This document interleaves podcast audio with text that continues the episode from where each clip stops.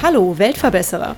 Dies ist der Podcast für alle, die positiv und gleichzeitig achtsam in die Zukunft gehen wollen. Ein Podcast über Nachhaltigkeit, soziale Projekte und Innovation. Abonniere doch unseren Kanal und verpasse keine weitere Episode des Weltverbesserer Podcasts. Unser Leben und unsere Mobilität. Bedürfnisse ändern sich immer schneller. Außerdem müssen wir unsere Umwelt und Zukunft besser schützen. Bicycle schafft als Online-Marktplatz die Möglichkeit, europaweit ein gebrauchtes Rad unkompliziert und sicher zu kaufen oder zu verkaufen. So ermöglicht Europas größter Marktplatz für gebrauchte Fahrräder Fahrradliebhaberinnen, Hobbyfahrerinnen und Pendlerinnen auf der ganzen Welt jederzeit mit dem passenden Bike in der aktuellen Lebenssituation unterwegs zu sein und damit nachhaltiger zu konsumieren. Ein Fall für den Weltverbesserer Podcast. Herzlich willkommen, lieber Florian Senuna. Bitte erzähl mir doch mal, wie seid ihr auf die Idee gekommen, Bicycle zu gründen?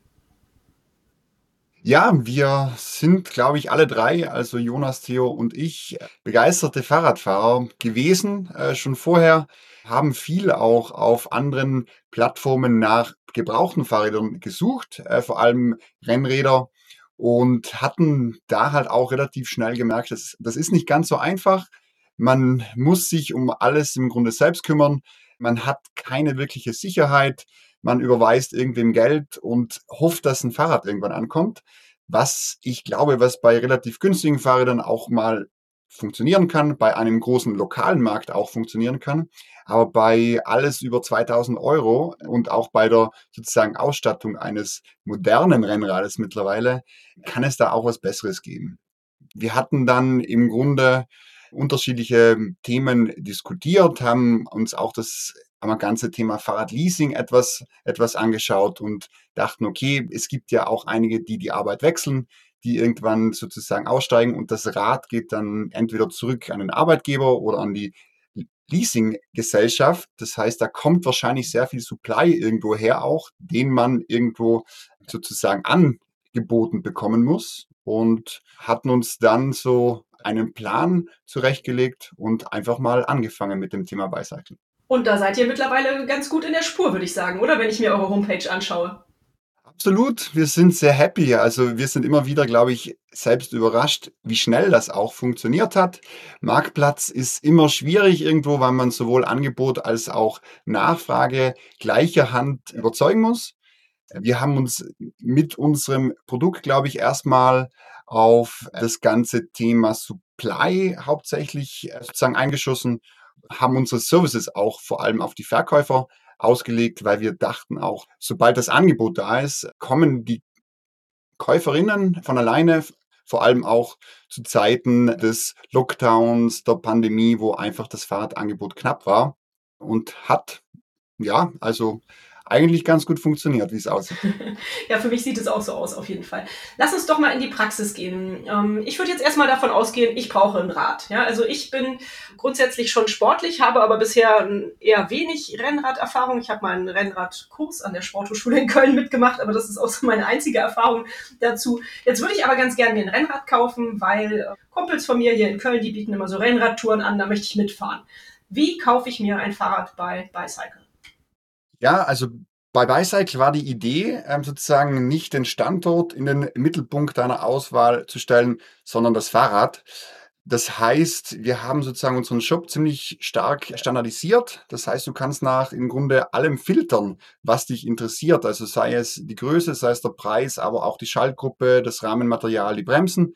Einfach, damit die Leute sehr gezielt suchen können und dass auch bei einem großen Angebot alle Räder auch noch auffindbar sind und nicht auf Seite 5 im Grunde das Angebot einmal tot ist, sondern dass man eben alle Räder, die online sind, über die unterschiedlichen Filter finden kann. Wir haben jetzt, glaube ich, erst ganz kurzfristig einen Buyers Guide auch gelauncht. Das heißt, äh, du kannst mit wenigen Fragen ähm, schon mal eine Idee bekommen, was passende Fahrräder für dich wären. Das, glaube ich, ist vor allem für Einsteiger eine gute Unterstützung. Und was uns, glaube ich, auch von anderen so ein bisschen unterscheidet, ist, man kann uns eigentlich immer anrufen und E-Mails schreiben. Wir haben einige hier, die sehr fahrradaffin sind und die dir im Grunde zu jedem Rad und jeder Schaltgruppe alles sagen können, was man wissen sollte, wissen kann. Und der Vorteil, glaube ich, ist vor allem das große Angebot. Also wir sind markenunabhängig. Wir haben ja momentan, glaube ich, circa 10.000 Räder online. Das heißt, es ist nicht wie in einem klassischen Fahrradladen. Der hat drei Räder da, die von der Größe her funktionieren könnten. Ich muss im Grunde eins davon nehmen. Das ist bei uns halt anders, dass wir eben auch sehr gezielt dann äh, beraten können. Mhm. Ich kann das bestätigen. Ich habe gerade für meinen zehnjährigen Sohn ein Fahrrad in einem Fahrradladen gesucht und äh, ganz häufig gab es seine Größe gar nicht. Mhm. Kommt vor. Dann haben wir zwei Fahrradläden gefunden, wo es jeweils zwei Fahrräder gab, die für ihn gepasst haben. Und äh, natürlich hatten die dann, dann nicht die richtige Farbe. Ne? Bei Kindern ist das ja auch immer so eine Sache. Am Ende haben wir zum Glück eins gefunden, aber es war schon eine relativ lange Odyssee. Also wenn ich damals Bicycle schon gekannt hätte, hätte ich vielleicht auch da geguckt. Aber um nochmal um auf meinen persönlichen Fahrradkauf zurückzukommen, wenn man mich genau. jetzt mal so als Beispielperson nimmt. Also ich würde dann ja wahrscheinlich grundsätzlich erstmal schauen, welche Größe von Fahrrad brauche ich. Ne? Mhm. Ihr habt da so eine Einteilung, nach Rahmengröße ist das, glaube ich, oder SML ähm, und so weiter. Da muss ich also erstmal mir ausrechnen, was für eine Größe von Fahrrad brauche ich. Genau, also es ist bei den äh, Fahrradgrößen, das ist auch so ein bisschen ein leidiges Thema. Ähm, alle Hersteller haben unterschiedliche Angaben, sowohl in Zentimeter, dann gibt's von XS bis XL, dann gibt's SM noch von Giant und, und Co. Das heißt, es macht's gar nicht so einfach. Wir bemühen uns in dem Bereich sehr viel Content auch mit anzubieten. Das heißt, wir haben auch einen eigenen Blog, wo man darüber auch sehr viel lesen kann. Wir planen auch im Grunde die sozusagen öffentlich zugänglichen Geometriedaten uns irgendwie anzuschauen. Das heißt, wenn man einmal sein passendes Fahrrad gefunden hat, dass ich sage, okay, ich habe gerade ein Rose X-Lite 4, hätte aber gern ein Specialized Tarmac und ich fahre das Rose in der Größe 57 und hätte eigentlich gerne das am Tarmac.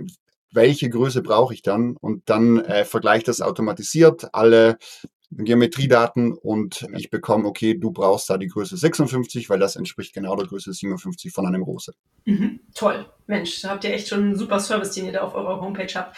Okay, das nächste, was mir aufgefallen ist, es wird ganz oft gesagt, das Fahrrad ist schon 500 bis 3000, 3000 bis 10.000 Kilometer gelaufen. Ist das auch ein Fakt, wo man aufpassen soll als Käufer, ähm, dass das Fahrrad nicht schon zu alt ist? Oder macht das grundsätzlich bei Fahrrädern, die aktuell überholt sind und im Service waren, gar keinen Unterschied, wie alt so ein Fahrrad ist?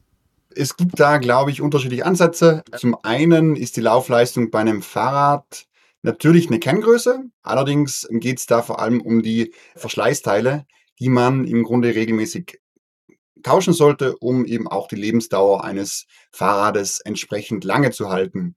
Der Rahmen wird ja im Grunde relativ wenig in Mitleidenschaft gezogen und eine Kette und die Ritzel und den Antrieb grundsätzlich kann man relativ einfach tauschen, auch für ein überschaubares Budget. Entsprechend ist, ist die Laufleistung auch so, ja, schon aussagekräftig, aber hängt dann eher davon ab, wie häufig das Rad in dieser Laufleistung auch im Service war. Okay, ich habe jetzt also ein Fahrrad gefunden und, möchte mir das kaufen. Dazu muss ich sagen, am Anfang dachte ich, eure Homepage wäre wirklich nur für sehr hochwertige Räder. Ihr seid ja auch so ein bisschen auf Gravel-Bikes, Mountainbikes, Rennräder spezialisiert schon. Aber ich habe dann gesehen, okay, ich würde auch tatsächlich, glaube ich, ein Rennrad finden, so ungefähr für 300 Euro, äh, wo ich mich dann erstmal ausprobieren kann, ob mir der Sport jetzt überhaupt Spaß macht oder ob ich dann doch sage, so, oh nee, das ist nichts für mich. Also würde ich mal sagen, ich habe da so ein Rennrad gefunden und das steht jetzt aber, ihr seid ja international unterwegs, also zumindest europaweit habe ich gesehen. Und das steht jetzt in Paris. So, wie komme ich denn jetzt an das Fahrrad ran? Das ist eine gute Frage. Wir versuchen im, im Grunde über unsere Services den Kauf ortsunabhängig zu machen. Das heißt, äh, du kannst im Grunde wie in einem klassischen Online-Shop dir das Fahrrad bestellen. Du, du machst die Zahlung direkt online. Dann äh, bekommt der Käufer von uns Verpackungsmaterial, macht mit der Bestätigung des Verkaufs bereits einen Termin aus mit unserer Spedition und dann kommt das Rad in der Regel zwischen ja, sieben und 14 Tagen bei dir an. Cool. Und äh, gebt ihr dann so eine Art Garantie dafür, dass das Rad auch so aussieht, wie es auf den Fotos aussah und wie es beschrieben wurde? Oder ja. wie sieht das für mich aus? Kann ich das auch zurückschicken, wenn es jetzt überhaupt gar nicht dem entspricht, was ich gedacht hatte?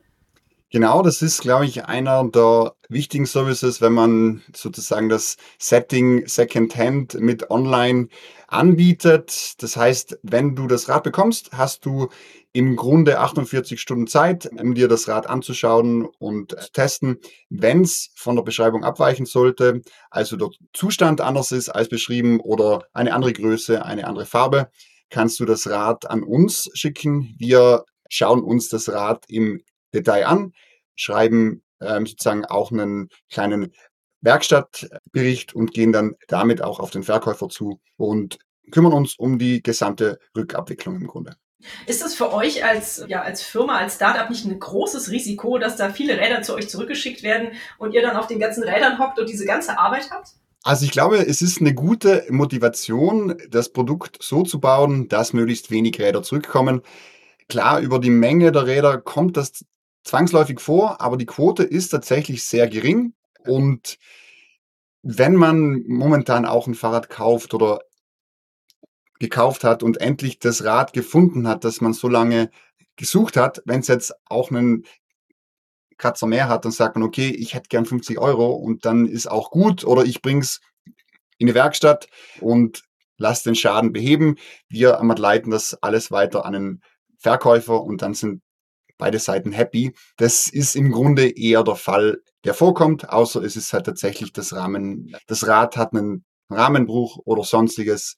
Dann einmal gibt's auch einmal keine zwei Meinungen. Genau. Okay, super. Ja, ist ja schön, dass ihr diesen Service anbietet. Ich finde, das ist ein großer, großer USP eurer Plattform, ja. wenn ich das mal so sagen darf. Also ein riesen Mehrwert, dass man da auf Nummer sicher geht im Endeffekt, ja, als, als Käufer aber ja auch als Verkäufer irgendwie sehr viel Sicherheiten hat bei euch. Richtig. Was ist denn jetzt zum Beispiel, ich habe ja, als ich mein Rennrad gesucht habe, bin ich zufällig auf ein anderes Rad gestoßen, was mir auch gut gefallen hat, wie das häufig so ist, wenn man so online unterwegs ist. Und ähm, das steht in Köln. Das ist eher so eine Art Stadtrad, tatsächlich eins mit Gepäckträger und Schutzblech, mhm. das kommt bei euch nicht so oft vor. Und dann habe ich gedacht, so, ach, ist ja toll. Das könnte ich mir dann ja eigentlich äh, zumindest mal angucken. Das steht ja direkt hier in meiner Heimatstadt. Besteht auch die Möglichkeit, sich Fahrräder äh, anzuschauen, Probe zu fahren, wenn man denn die Möglichkeit hat, vor Ort sich die Fahrräder anzuschauen? Genau, es gibt auch sozusagen die Option der Selbstabholung bzw. der Probefahrt. Auch dann hinterlegt man seine Zahlungsdaten bereits online. Allerdings wird die Zahlung noch nicht eingezogen, sondern das ist im Grunde wie bei einem Mietwagen und ähm, die Zahlung wird reserviert. Dann hat der Verkäufer Sicherheit, dass eben auch der gesamte Betrag eventuell überwiesen wird. Als Käufer hat man sozusagen auch die Sicherheit, dass man den Prozess einmal jederzeit abbrechen kann. Im Grunde, wenn man sich einig wird, bestätigen beide Seiten die Fahrradübergabe und danach erst fließt das Geld. Wenn man vor Ort auch noch nachverhandeln möchte, dann kann man halt das auch machen. Zwar nicht über unser System, aber dann sagt man hier noch 50 Euro in Bar und dann sind beide Seiten happy. Cool. Ach, das ist ja auch schön. Hervorragend. Bei so einer Plattform, wie ihr es seid, ist ja irgendwie aber auch immer eine Provision im Spiel, oder? Also irgendwie müsst, müsst ihr ja auch eine Kleinigkeit davon haben, dass ihr diesen unglaublichen Service anbietet. Wir hatten uns am Anfang mal überlegt, ob wir eine Werbeplattform werden möchten, wo man von allen Seiten bombardiert wird mit Bannern und Co. Haben wir uns aber aktiv dagegen entschieden, weil äh, tatsächlich auch die Kaufentscheidung bei uns im Vordergrund sein soll. Und wir bekommen eine Provision vom Käufer. Das sind wir momentan bei fünf Prozent am Fahrradpreis. Und wir haben jetzt mittlerweile seit kurzem auch eine kleine Verkäuferprovision eingeführt. Das sind momentan anderthalb Prozent auch auf den Fahrradpreis. Wir versuchen das natürlich möglichst gering zu halten. Allerdings, ja, klar, es ist ein großer Aufwand dahinter, diese Plattform am Laufen zu halten. Wir haben monatlich mittlerweile über eine Million Nutzerinnen und Nutzer auf der Seite, wow. was natürlich auch einiges an, an Kosten verursacht. Das äh, Team wächst, die Marketingausgaben sind natürlich auch irgendwo da. Das heißt, da müssen wir uns leider einen kleinen Anteil auch einbehalten. Ich finde das absolut fair und ich bin übrigens sehr froh, dass man bei euch auf der Homepage nicht mit Werbung zugetextet wird. Also die absolut richtige Entscheidung. Da würde ich dann lieber ein bisschen mehr Provision zahlen. Außerdem bietet ihr so einen super Support an. Also wie gesagt, finde ich einen sehr fairen Preis. Danke, das freut mich. Und was wäre jetzt, wenn ich zum Beispiel ein Fahrrad gefunden hätte, was mir total super gefällt, also jetzt, wo ich auf der Suche nach dem Rennrad bin, das kostet aber keine 300 wie das eine, was ich gesehen habe, was mir ganz gut gefiel, sondern das kostet 2000. Ich habe aber jetzt gerade keine 2000 Euro locker. Dann gibt es auch die Möglichkeit, ein Fahrrad zu leasen, richtig? Richtig. Das haben wir erst seit relativ in kurzer Zeit mit angeboten, aber wir arbeiten mit einigen Leasing-Anbietern zusammen, die eben auch das Second-Hand-Bike mit anbieten, was relativ selten ist, leider. Allerdings einige machen es und genau, da ist der Prozess etwas komplizierter. Das heißt, um, um das Leasing überhaupt anbieten zu können, müssen wir der Fahrradbesitzer sein und verkaufen es dann sozusagen in einem B2B-Geschäft an die Leasingagentur oder an den Arbeitgeber weiter und können darüber eben auch unseren Nutzerinnen und Nutzern Fahrräder im Leasing mit anbieten. Total super, richtig gut. Du hast es gerade gesagt, ihr verkauft auch als Bicycle selber Fahrräder und das sind häufig dann auch welche, die ihr komplett general überholt habt. Genau. Das ist ja auch ein Vorteil. Also da gebt ihr, glaube ich, auch eine Garantie richtig drauf, ne? Ja, das ist richtig. Im Grunde ist das sozusagen unser Konzept, wo wir auch sozusagen ein Gebrauchtrad oder ein Second-Hand-Bike einem Neurad möglichst nahe bringen wollen. Ähm, es sind auch immer wieder Leute überrascht, die die am Räder bei uns hier sehen, auch in München und sagen, ey, das schaut aus wie neu. Und sagen wir, ja, genau, das wollen wir hören. Man kann an einem Rennrad sehr vieles machen, dass es wieder sehr gut aussieht und nutzen eben auch diese Erfahrungen, die wir darin gerade sammeln, um eben auch andere sozusagen Fahrradaufbereiter äh, schulen, dass die dann dieselben Standards nutzen können wie wir und über uns auch deren Second-Hand-Bikes äh, verkaufen, weil ich glaube, dass das eigentlich ein Segment ist, was in anderen Ländern oder auch in den USA zum Beispiel schon relativ prominent ist. Aber bei uns hat das Gebrauchtrad immer so diesen Anstrich privat und unsicher, muss es aber nicht haben. Also es gibt da auch ähm, Anbieter, Strukturen, Garantien und Co., die das eigentlich sehr, sehr sicher machen und darüber halt auch das gebraucht hat, wirklich eine nachhaltige Alternative werden kann mhm. zum Neurad.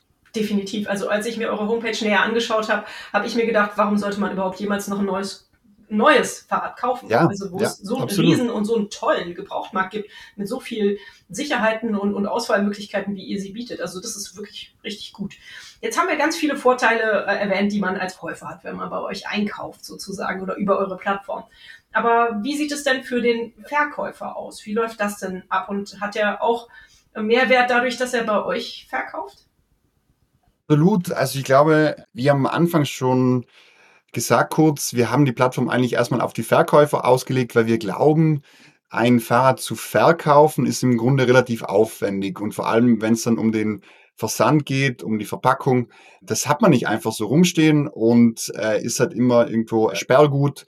Es ist privat, glaube ich, sehr, sehr teuer und deshalb war das unser erster Ansatz auch zu sagen, okay, wir müssen uns um den Versand kümmern. Im Schritt vorher bieten wir aber auch sozusagen eine große Datenbank, dass auch die Angebotseinstellung relativ einfach wird. Man wählt im Grunde im Verkaufsprozess sein Modell aus und dann werden alle standardmäßig verbauten Komponenten automatisch der Verkaufsanzeige hinzugefügt. Das heißt, alle Anzeigen haben eine ähnliche Struktur. Man kann eben auch dann nach allem filtern und so ist es eben auch relativ unwahrscheinlich, dass falsche Angaben gemacht werden überhaupt. Wenn das Angebot erstellt ist, äh, schauen wir uns die Anzeigen einmal an, geben auch nochmal Hinweise zum Preis, zu, äh, zu den Fotos, ob das alles so gut ist, einfach um sozusagen auch unser Angebot etwas attraktiver zu machen teilweise. Und dann ist das Rad online und wir vermarkten im Grunde alle, alle Bikes gleichermaßen, ohne jetzt andere so besonders irgendwie zu markieren oder sonstiges. Und das europaweit auf anderen Plattformen über Google Ads, über Facebook, über ja, alles, was es so gibt im Bereich Online-Marketing. Und das ist, glaube ich, schon ein großer Mehrwert. Was ich vorhin noch kurz vergessen habe, viele wissen ja auch nicht unbedingt, wie viel das Rad noch wert ist. Und das kann viele auch davon abhalten, das Rad zu verkaufen, weil sie sagen, okay, ich bekomme dafür eh nichts mehr.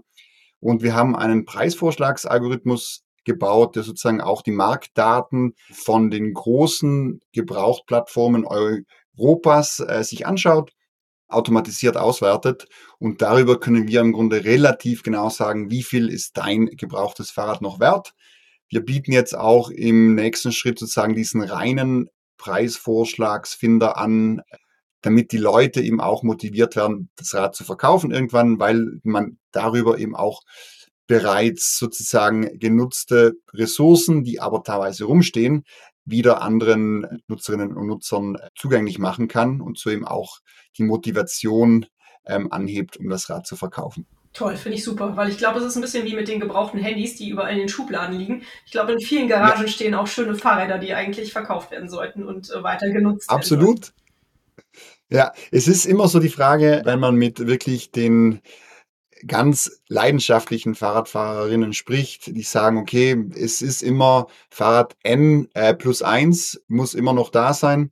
Ich glaube, man kann auch mit einem Fahrrad happy sein, man kann auch mit zwei Fahrrädern happy sein. Alles, was drüber hinausgeht, kann man drüber streiten. Ich finde es dann eher sinnvoller, wenn man sozusagen das Rad ab und zu mal tauscht, was ja über uns relativ einfach ist.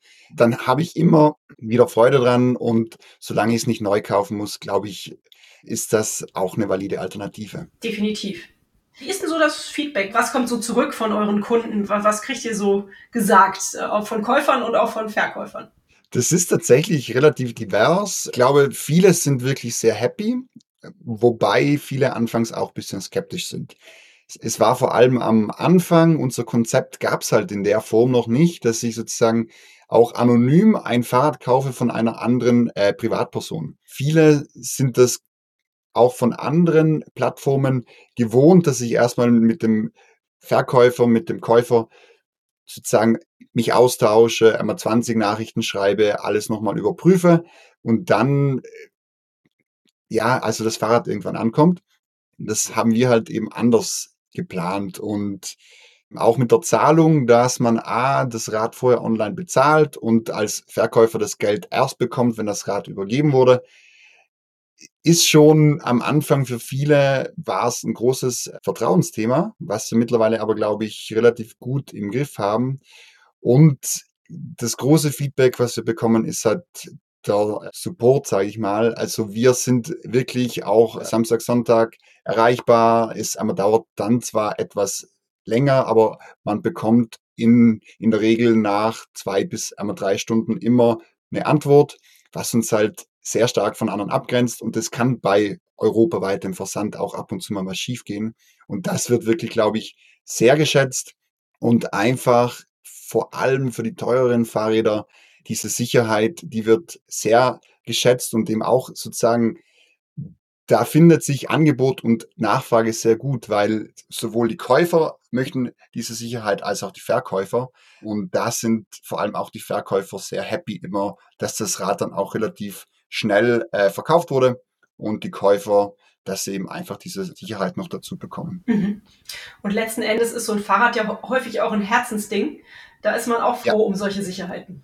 Absolut. Also was auch ganz interessant ist, ist, melden sich ab und zu die Verkäufer dann hinterher und fragen, ob das Rad auch angekommen ist und ob sie noch eine persönliche Nachricht an den Käufer übermitteln können, wo wir sagen, okay, das Geld ist da, das Rad ist äh, offensichtlich angekommen, aber halt dann auch noch sozusagen, sie möchten das Rad in guten Händen wissen, was ja auch super schön ist macht uns wieder Aufwand, aber das sind eher so die Sachen, also die macht man gerne, weil dann eben auch noch sozusagen diese persönliche Note mit dazu kommt und halt nicht anonym Nutzer Nummer 7835 hat eine Frage, sondern auch der Stefan aus Ammerkoburg hat sich nochmals gewünscht, dass das auch noch passiert. Schön, ja, das ist eine nette Geschichte. Was ist denn für euch aktuell eure größte Herausforderung? Ich glaube, momentan ist das Thema Versand eine große Challenge. Es funktioniert alles, das muss man sagen. Mhm. Nur bestimmte Kombinationen funktionieren noch nicht so gut, wie wir uns das wünschen.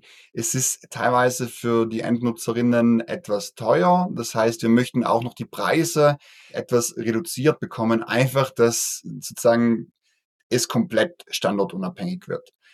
Ich glaube, das andere Thema ist die Fahrradaufbereitung mussten wir auch sehr viel lernen. Jedes Rad ist etwas unterschiedlich, äh, vor allem auch im Bereich Mountainbike sind wir da noch nicht ganz so weit, wie wir uns das wünschen. Das heißt, auch mit den ganzen Dämpfern, mit den Federungen, das ist halt wesentlich sensibler eigentlich als ein Rennrad. Da gibt es auch noch einiges zu tun. Und im nächsten Schritt möchten wir das Ganze auch noch weiter ausweiten in die USA. Das ist jetzt eins der großen Themen für das nächste halbe Jahr oder Jahr. Und da geht es dann auch um Steuern und um Finanzen und um Importzölle. Ist immer interessant, ist irgendwo auch so ein bisschen müßig, aber das muss gemacht werden. Mhm. Ich hatte dich eben so verstanden, dass es in den USA sowas ähnliches schon gäbe, aber dann ja. hättet ihr einfach nur eine Konkurrenz vor Ort. Genau, also es gibt was ähnliches, wobei es gibt entweder den Marktplatz oder entweder den Aufbereiter. Ah, okay. Das heißt, diese Kombination aus Marktplatz und eigene Aufbereitung gibt es auch in den USA nicht. Und das Spannende für uns ist, da wir ja momentan nur im Sportbereich unterwegs sind, der Sportfahrradanteil ist in den USA bei circa 60 Prozent und in Deutschland ist er bei circa 20 Prozent. Das heißt, es ist halt eigentlich genau unsere Zielgruppe dort und auch über unseren Namen mit Bicycle ranken wir ohne jegliche Marketingaktivitäten auch in den USA schon sehr gut, haben von dort auch einige An Anfragen, wann es dann endlich losgeht. Das heißt, es motiviert dann auch. Ja, das glaube ich. Da habt ihr euch auch einen tollen Namen überlegt. Wer hatte diese Idee? Glückwunsch. Ich glaube, das war die Schwester vom Jonas tatsächlich. Ah, die Schwester vom Jonas. Der müsste ja noch Sophie. ein paar Bierchen ausgeben. Super. Was ist denn als Bicycle eure große Vision? Worauf arbeitet ihr hin? Also auf diese weltweite Ausbreitung dieser Idee? Zum einen ja, also wir haben auch dieses Jahr nochmal unsere Vision so ein bisschen versucht nochmal greifbar zu machen und haben dann auch gesagt, we want to make every ride sustainable. Das heißt, wir fokussieren uns erstmal auf das Fahrrad und möchten sozusagen auch den Neuradverkauf, klar, der ist wichtig, weil das Fahrrad an sich schon irgendwo nachhaltig ist, aber wir möchten halt eine echte Alternative bieten. Möchten auch über sozusagen das Thema gebraucht und daher etwas günstigere Preise, auch den Einstieg in den Fahrradsport oder eben in den, das Fahrradfahren allgemein einfacher machen. Das heißt, auch dieser soziale Aspekt sollte einmal da nicht untergehen und eventuell im nächsten Schritt das Thema Mobilität etwas allgemeiner. Also da bin ich auch so persönlich. Ich fahre im Grunde einmal täglich mit dem Fahrrad in die, in die Arbeit und würde das auch jedem und jeder nahelegen. Ich fahr, muss ab und zu mit dem Auto fahren und denke mir jedes Mal, das, das kann doch nicht sein. Das heißt, einfach uns auch stark machen für die Fahrradinfrastruktur, für die Vermarktung des Fahrrades, für ja alles sozusagen, was es den Menschen im Grunde erleichtert, sich in einer Stadt vor allem zu bewegen. Das, glaube ich, wird auch in den nächsten Jahren interessant werden. Ich glaube, dass sich da vieles ändern kann, aber es braucht eben auch Leute, die sich dafür engagieren. Und ich glaube, da sehe ich uns auch.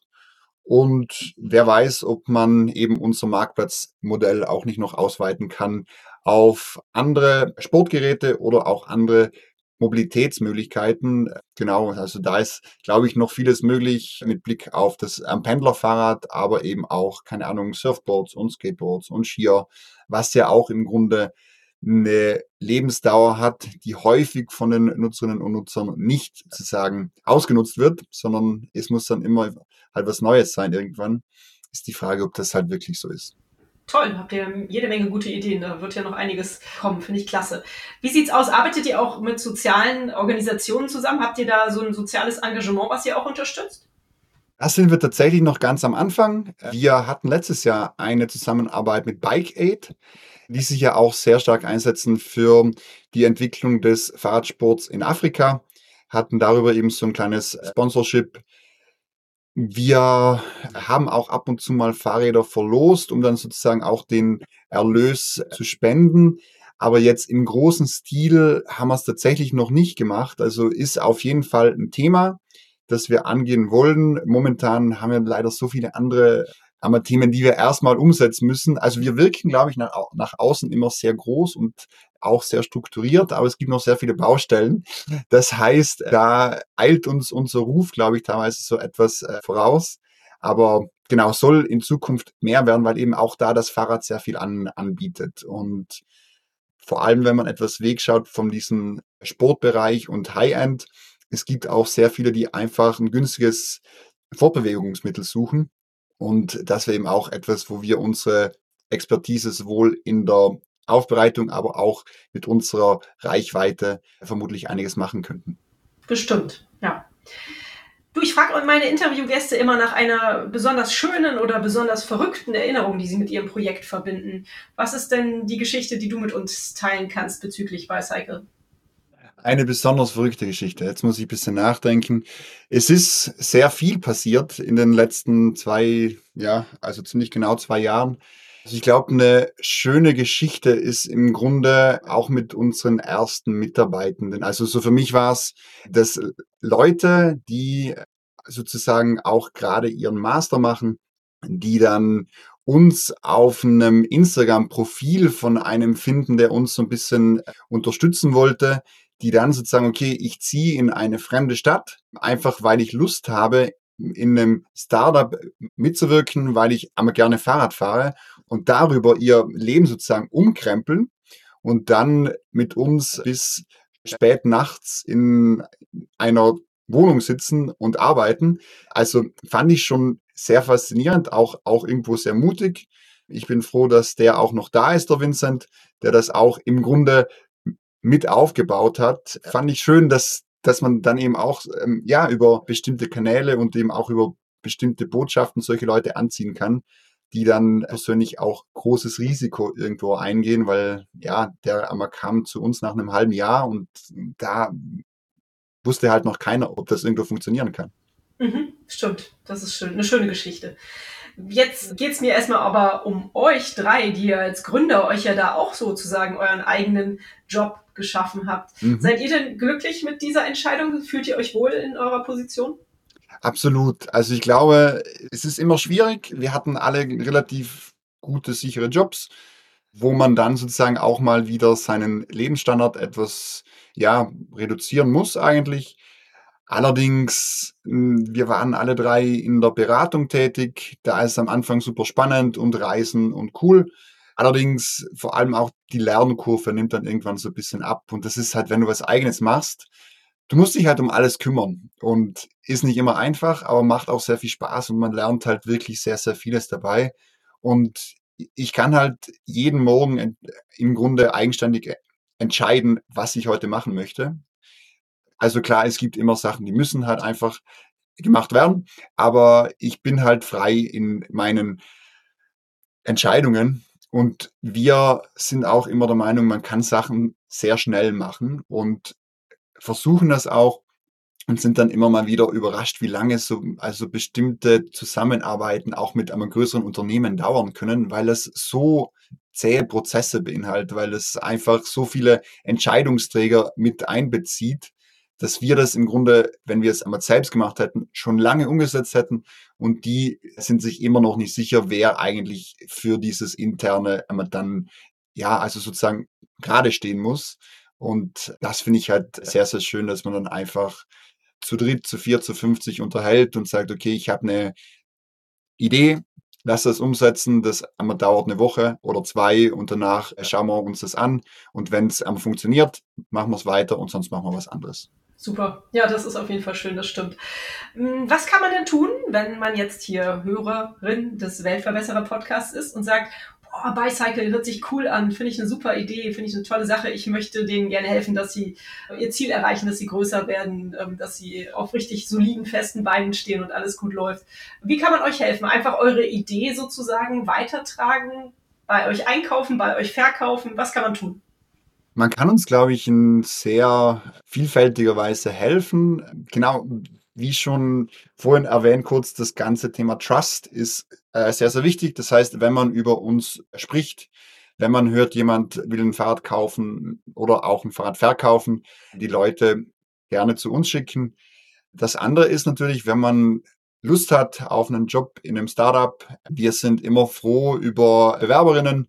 Wir haben eigentlich immer Stellen offen und den ja, verschiedensten Bereichen. Das heißt, wenn man auch gerne daran aktiv mitwirken möchte, sind wir da auch immer offen. Schön, hervorragend. Denkst du denn, dass ihr Weltverbesserer seid? Jein. Also ich glaube im ersten Schritt ja, weil wir das Fahrrad promoten, weil wir den Zugang zum Fahrradfahren einfacher machen. Allerdings auf der anderen Seite, wir regen halt trotzdem Konsum an Das heißt, wir sind immer auch daran interessiert, dass Leute kaufen und verkaufen. Ich finde gut, dass man bei uns gebrauchte Räder kaufen kann. Allerdings strebt da halt immer auch diese Überlegung mit, okay, es muss immer mal wieder was Neues geben. Ich hoffe, dass wir in Zukunft da auch mehr machen können ähm, dass wir sozusagen unsere Reichweite auch in dem Bereich nutzen aktiv. Also ich war ja auch vorher in der Nachhaltigkeitsberatung tätig. Ich habe da sehr großes persönliches Interesse, verfolge auch mit, was es alles so gibt und glaube, da haben wir auch noch Potenzial und das wäre auch so ein persönliches Ziel, dass wir da auch noch mal so ein bisschen diesen Aspekt vielleicht etwas mehr in den Vordergrund rücken. Mhm, super. Oh, hört sich gut an, vielversprechend, dann mach das gerne. was müsste denn deiner Ansicht nach passieren, damit die Welt ein Stück besser wird? Wenn du dir drei Dinge wünschen dürftest, was würdest du dir wünschen? Hm. Ich glaube zum einen das ganze Thema Konsum. Wir müssen, glaube ich, wieder mit dem zufriedener werden, was wir haben, beziehungsweise eben auch mal uns wieder etwas einmal besser überlegen, was wir denn eigentlich brauchen. Das ist das ganze Thema Effizienz, was wir eben auch sozusagen, ja, gibt's glaube ich, in den unterschiedlichsten Bereichen. Da kann man sich, glaube ich, selbst ab und zu mal in die Augen sehen und sich überlegen, ist das jetzt notwendig? Ich glaube, was anderes ist auch der soziale Gedanke irgendwo, dass man auch mal über seine Themen, seinen Tellerrand hinausschaut, dass man sich auch Meinungen anderer Personen aktiv anhört und darüber eben auch wiederum neue Erkenntnisse erzielen kann. Und ich glaube, als drittes, man sollte einfach mehr Fahrrad fahren. Sehr gut. Das ist doch meine Aussage. Du, zum Thema Konsum habe ich eine Frage. Vielleicht ja. hast du ja da einen Tipp für mich. Um, mir fällt es immer wieder auf Geburtstag, ne, zum Beispiel. Mhm. Dann wird man ja von allen Seiten gefragt, so, was wünschst du dir denn? Ja, was wünschst du dir denn? Oder jetzt war das gerade hier bei meinem Sohn, der wird jetzt zehn. Was wünscht er sich denn? Ja, im Grunde genommen hat man alles. Selbst ein Kind von zehn Jahren hat eigentlich schon alles. Mhm. Aber man wird ja dann gefragt, so, ja, wir müssen dem doch was schenken, der muss sich doch irgendwas wünschen. Und dann saugt man sich irgendwas aus den Fingern. Ja. Ja. Kenn ich. Um halt dann irgendwie einen Geschenkewunsch zu äußern. Das ist doch eigentlich Quatsch, ne? Wie, wie kann man sowas denn abschalten? ich habe bisher keine Ahnung. Das ist eine sehr schwierige Frage. Klar, zum einen gemeinsame Erlebnisse gemeinsame Zeit schenken, weil die Zeit schön. wird ja auch immer kostbar irgendwo, auch je älter man wird und je mehr man arbeitet. Das ist, glaube ich, schon sehr wichtig. Auf der anderen Seite was selbstgemachtes, auch etwas, was von Herzen kommt. Also ich werde auch nicht so einmal gerne beschenkt, muss ich sagen. Das ist mir dann immer so ein bisschen unangenehm oder ich denke mir halt, okay, ich, wenn es was ist, was ich brauche und ich eigentlich nicht wusste, dass ich es brauche, dann finde ich es mega. Dafür muss er mich allerdings sehr gut kennen. Für alles andere glaube ich, ja, also man freut sich natürlich, das ist eine schöne Aufmerksamkeit, aber ich stelle mir dann halt immer sofort die Frage, war das jetzt notwendig? Und muss man halt häufig dann auch verneinen. Richtig, genau. Ja, ja. Also ich habe tatsächlich jetzt auch gerade viel über diese, diese Frage nachgedacht. Ich finde es ja bei Erwachsenen, also was heißt bei Kindern könnte es vielleicht auch funktionieren, aber bei Erwachsenen finde ich es dann häufig auch ähm, eine schöne Flasche Wein mhm, ja. oder halt ein, ein Sixpack sehr gutes Bier oder Craft Bier oder irgendwie sowas. Das ist dann immer schön, weil es ist so ein Verbrauchsding, ja, man, man genießt es und verbraucht es und dann steht es halt nämlich nicht irgendwie in der Ecke als mhm. Ding rum, was man sehr selten benutzt. Aber ich finde, das ist wirklich eine richtig schwierige Frage. Ich werde das, glaube ich, mhm. jetzt öfters mal meine Interviewgäste fragen. Mal gucken, ob irgendwann jemand eine Lösung hat. Aber diese Sache mit dem Zeitschenken, das finde ich auf jeden Fall auch eine schöne Sache. Hat sich mein Sohn jetzt auch tatsächlich von einem seiner Kumpels von früher aus der Kita, mit dem er immer ab und zu noch mal was unternimmt, aber den er halt viel zu selten im Jahr trifft, hat er sich eine gemeinsame Zeit gewünscht. Fand ich schön. Vielleicht. Cool. Ja. Okay, weiter geht's im Fragenkatalog sozusagen. Wie sieht's denn bei dir persönlich mit deiner Nachhaltigkeit im Alltag aus? Und was ist dein, wenn du es äh, jetzt mal so ähm, kategorisieren würdest, was ist dein bester Nachhaltigkeitshack im Alltag? Äh, ich glaube, man kann sehr vieles machen. Ich lebe größtenteils vegetarisch. Das ist, glaube ich, schon mal ein wichtiger Schritt. Ich komme zwar vom Land, also aus Tirol, wo das Fleisch immer lokal verfügbar war, was ja auch schon ein bisschen besser ist, aber es ist halt vom Energieeinsatz, glaube ich, nicht sehr effizient. Das andere, ich bemühe mich mit Heizung und Strom so umzugehen, dass ich sozusagen, wenn ich auch einen Raum verlasse, ich mache das Licht aus. Ich weiß nicht genau, wie viel Impact das wirklich hat, aber es gibt mir halt ein gutes Gefühl. Ich verzichte so weit wie möglich auf das Auto. Das heißt, in der Stadt fahre ich wirklich, ja, nur Fahrrad, außer ich muss irgendwas Großes mitnehmen. Und selbst da mit äh, am Carsharing und ähnlichem, glaube ich, kommt man sehr gut auch mit Weg. Das sind, glaube ich, so ein paar Sachen, wo ich mich äh, versuche auch zu engagieren. Mhm. Die aber eigentlich auch jeder machen kann. Ne? Das ist genau, gut, ja. ja. Meine letzte Frage geht immer nach einem Buchtipp. Liest du gerne? Hast du ein äh, Buch, was du empfehlen kannst? Es kann auch ein Hörbuch sein, je nachdem. Erzähl mal. Die Bücher sind erhältlich bei booklooker.de, dem Marktplatz für Bücher. Ich lese sehr gerne. Das hilft mir abends auch so ein bisschen, mich abzulenken einfach und so runterzukommen. Ich finde sehr spannend von Milan Kundera die unerträgliche Leichtigkeit des Seins. Das kann man auch fünfmal lesen und das ist immer anders. Das finde ich faszinierend. Ansonsten ein wenig Leben finde ich ein sehr schönes Buch, ein sehr schweres Buch, weil einfach das Thema ziemlich, ziemlich, boah, also es geht einem im Grunde sehr, sehr nahe. Das sind, glaube ich, zwei so Bücher, die ich empfehlen kann, die ich auch mir die Zeit nehmen würde, auch das zu lesen. Schön. Vielen Dank. Ja, dann danke ich dir ganz, ganz herzlich, dass äh, du dir die Zeit für dieses Interview genommen hast, um uns Bicycle vorzustellen. Florian, ähm, das ist eine super Idee, die ihr da umgesetzt habt. Ich bin großer Fan von euch. Ich wünsche euch weiterhin ganz viel Erfolg und drücke euch dafür die Daumen. Wir hören voneinander. Bis dann. Danke und tschüss. Danke auch. Tschüss. Und euch vielen Dank fürs Zuhören. Wie immer findet ihr natürlich alle Informationen und Links zu diesem Projekt in den Show Notes. Hat es euch gefallen? Fühlt ihr euch inspiriert? Bewegt? Habt ihr Verbesserungsvorschläge für mich? Dann schreibt mir gerne. Auch die E-Mail-Adresse findet ihr in den Show Notes. Abonniert doch den Weltverbesserer Podcast, dann verpasst ihr keine Episode mehr. Teilt, liked und kommentiert diese Folge des Weltverbesserer Podcasts. Ich würde mich sehr freuen. Vielen Dank dafür und bis bald. Eure Birte.